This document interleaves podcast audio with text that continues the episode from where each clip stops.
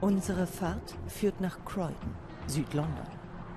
Allein in den vergangenen 24 Stunden wurden hier zwei Jugendliche bei Messerstichereien getötet.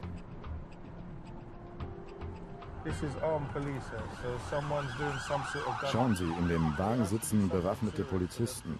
Da muss schon wieder irgendetwas los sein, was Ernstes. Ein Waffenfund oder eine Messerstecherei. Gwenton Slowly kennt sich damit aus. Der 33-Jährige trainiert sowohl die Polizei, hilft aber auch gewalttätigen Jugendlichen. Häufig minderjährige Jungs, Mitglieder von Gangs.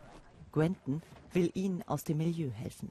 Früher war er selbst Gangster, saß mehrfach im Gefängnis. Mehr als zehn Jahre ist es her. Seitdem haben sich die Zeiten geändert.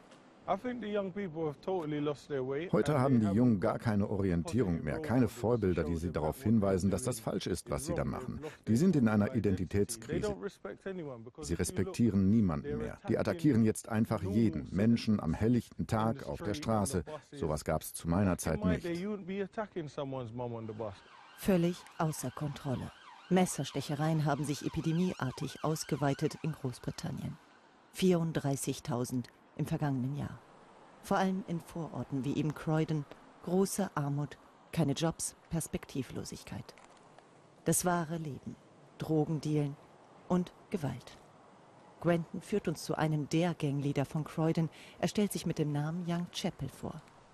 Zum Interview geht's in eine abgeschiedene Ecke eines Parks im Revier der Gegner.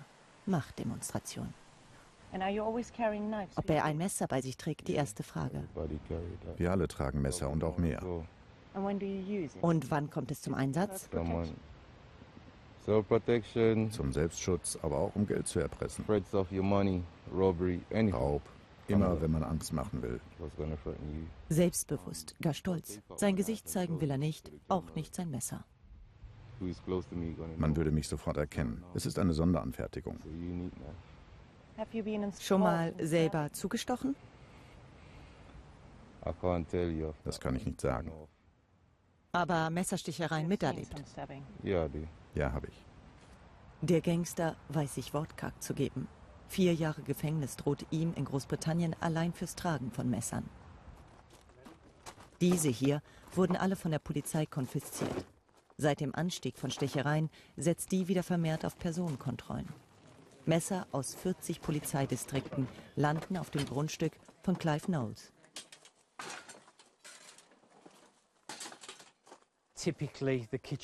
Vom Küchenmesser, an das man leicht rankommt, bis zum Bajonett. Es ist alles dabei. Allein in diesem Container sind mehrere Zehntausend Messer. Es ist verstörend. Jeder, der das sieht, dem muss klar werden, dass das Ganze außer Kontrolle geraten ist. Eine Plage. Clive wirkt überfordert. Eigentlich wollte er ja nur helfen und womöglich auch etwas Aufmerksamkeit für seinen Skulpturenpark. Kunstvolle Schmiedearbeit stellen seine Mitarbeiter normalerweise her. Seit neuestem aber diese Tonnen. Jugendliche können so anonym ihre Messer loswerden. Der Unternehmer sponsert die Stahlmülleimer und erhält im Gegenzug den Müll. Aus dem hat er nun eine Skulptur gefertigt. Ein Engel aus 100.000 Klingen. Für viele Mütter ist es ein Ort der Trauer geworden. Sie haben die Namen ihrer verlorenen Söhne eingeritzt. Tom, that's Liam.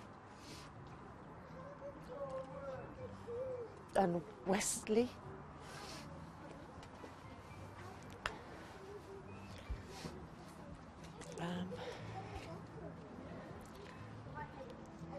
Das Leid, es hört nicht auf. Tom war ihr Sohn, ihr einziger. Vor anderthalb Jahren wurde er erstochen. Er kam da gerade aus dem Supermarkt. Eine Gang umzingelte ihn. Ein 16-Jähriger stach zu. Einfach so. Er war gerade dabei, Chips zu essen. Ich kann das einfach nicht verstehen. Völlig sinnlos. Sorry. Er arbeitete hart, hatte eine wunderschöne Freundin. Er hatte eine Zukunft. Sie haben ihm das einfach weggerissen. Wut auf die Täter, aber auch auf die Politik, die solche Taten geschehen lässt. Erst seit kurzem ist der Verkauf von Messern an Minderjährige verboten, doch schon suchen Jugendliche nach anderen Waffen. Säureattacken, der neueste grausame Trend in London. Wie diese Aufnahmen von Überwachungskameras zeigen. Die Chemikalien sind billig und legal, die Folgen Verätzungen der Haut. Jabet Hussein hatte Glück, eine Gang von Minderjährigen wollte so sein Motorrad klauen. Sein Motorradhelm schützte sein Gesicht bei dem Angriff vor schlimmeren Verletzungen. Uh, es ist viel zu einfach für die Kinder, an Säure zu gelangen. Minderjährige dürfen zwar keine Zigaretten kaufen, können aber ohne Probleme Zutaten für Säure erwerben. Sie zerstören damit ganze Identitäten, lebenslänglich. Die Regierung verspricht auch hier strengere Regeln. Immer neue Verbote, aber was helfen sie, wenn doch die Wurzeln des Problems nicht bekämpft werden, meint Quentin, der ehemalige Gangster. Das Problem ist doch, dass die Politik seit Jahren nur kürzt. Sie streicht in der Jugendarbeit, an den Jugendzentren. Dabei muss man doch eben genau dort ansetzen, viel früher intervenieren. Es wird aber immer nur reagiert, statt vorzubeugen. Denn sind die Jungs erstmal in Verbrechen involviert, gibt es meist keinen Ausweg mehr, meint Quentin. Es sei wie eine Hochzeit, bis dass der Tod sie scheidet.